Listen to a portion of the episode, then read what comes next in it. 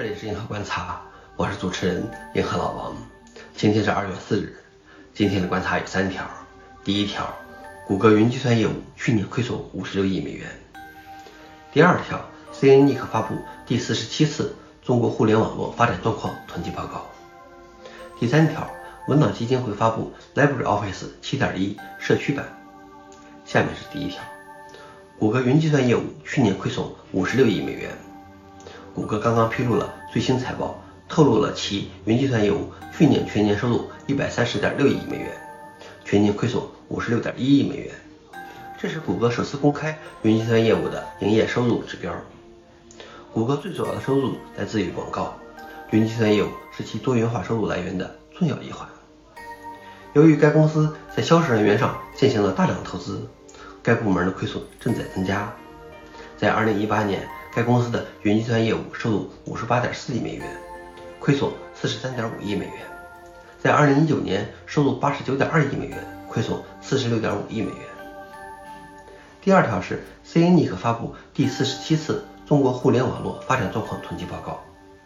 该报告显示，截至二零二零年十二月，IPv6 地址数量为五万七千六百三十四块杠三十二，较二零一九年底增长百分之十三点三。我国域名总数为四千一百九十八万个，其中 .dotcn 域域名总数为一千八百九十七万个，占我国域名总数的百分之四十五点二。.dot.com 域名为一千二百六十三万个，占我国域名总数的百分之三十一点三。我国国际出口带宽为十一 TBS，较二零一九年底增加百分之三十点四。另外一个值得注意的数据是，截至二零二零年十二月。我国网络视频含短视频的用户规模达九点二七亿，占网民总数的百分之九十三点七，其中短视频用户规模达八点七三亿，占网民总数的百分之八十八点三。第三条是文档基金会发布 LibreOffice 7.1社区版，刚刚发布的 LibreOffice 7.1现在明确打上了社区标签。自从之前文档基金会表示将 LibreOffice 分为社区版和企业版之后，引来了社区的一些不同看法。文档基金会表示，社区标签强调了该软件并非针对企业，也没有针对企业的支持需求进行优化。因为越来越多的企业选择了志愿者支持的版本，而不是针对其需求进行优化的版本。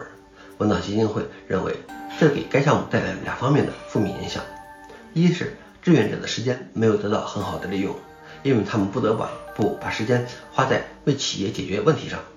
而这些问题却没有为社区提供任何回报。二是生态系统企业的正净损失。对于这种做法，我觉得有可持续发展生态的开源项目才是有生命力的开源项目。只是文道基金会可以在具体的社区和产品策略上做得更好一些。